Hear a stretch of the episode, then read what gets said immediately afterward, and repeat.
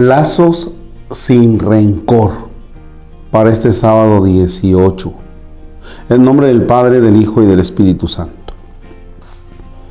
Por otro lado, debemos darnos cuenta de que cuando perdonamos a alguien, si en cierto sentido le hacemos un bien a esa persona, liberándola de una carga, ante todo nos hacemos un bien a nosotros, pues recobramos la libertad que el rencor y el resentimiento estuvieron a punto de hacernos perder.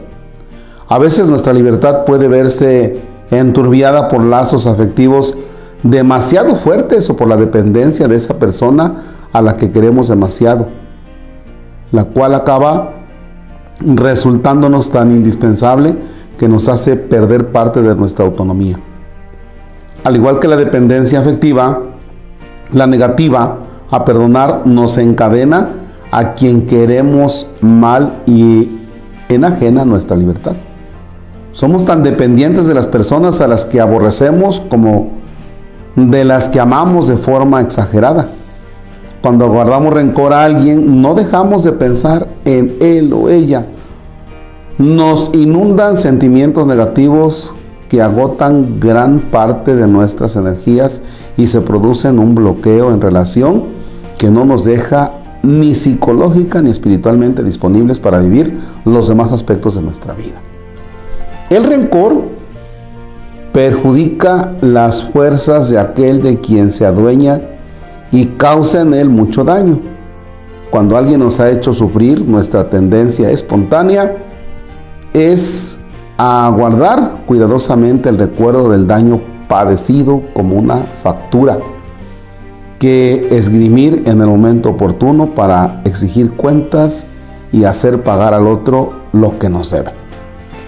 De lo que no somos conscientes es de que esas facturas acumuladas terminan por envenenar nuestra vida. Es mucho más inteligente perdonar toda deuda, tal y como invita el Evangelio. A su vez se nos perdonará todo a nosotros y nuestro corazón quedará libre. Todos hemos experimentado cómo el resentimiento guardado a otra persona nos lleva a perder la objetividad respecto de ella. Entonces todo lo vemos negro y nos cerramos a cuanto, a pesar de que nos haya hecho sufrir, podría apartarnos de positivo. Bien, ¿qué pasa? Cuando nosotros no perdonamos, y me encanta la manera en la que se presenta, dice, cuando nosotros no perdonamos, estás pensando en la persona a tal grado de que te hace daño. Como cuando también tienes una dependencia afectiva y estás pensando en la persona, ¿verdad?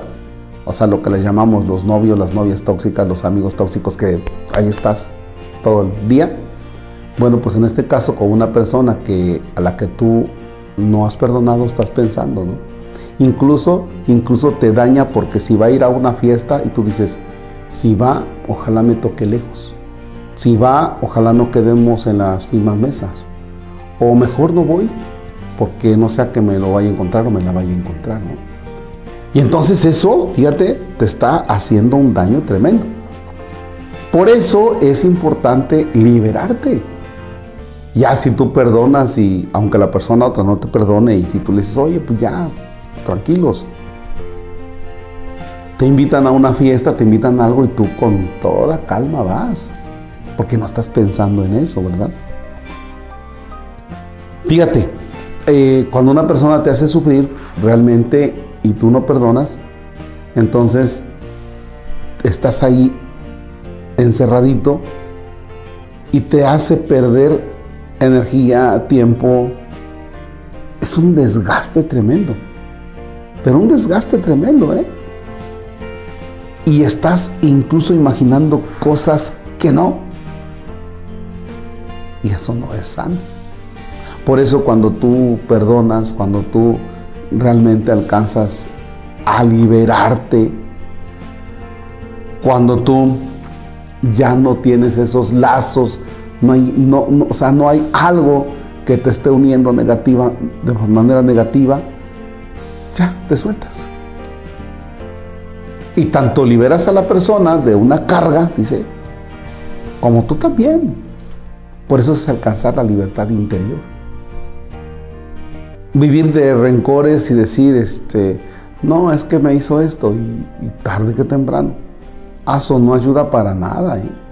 A veces se van los años y a veces nos pasamos a traer otras personas. ¿Ya? Ah, te llevas con él. Ah, te llevas con ella. Pues así como adolescentes, pues córtala, ¿no? Y eso no nos ayuda.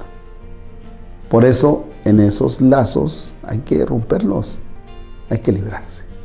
Señor esté con ustedes. La bendición de Dios Todopoderoso, Padre, Hijo y Espíritu Santo, desciende y permanezca para siempre bonito sábado.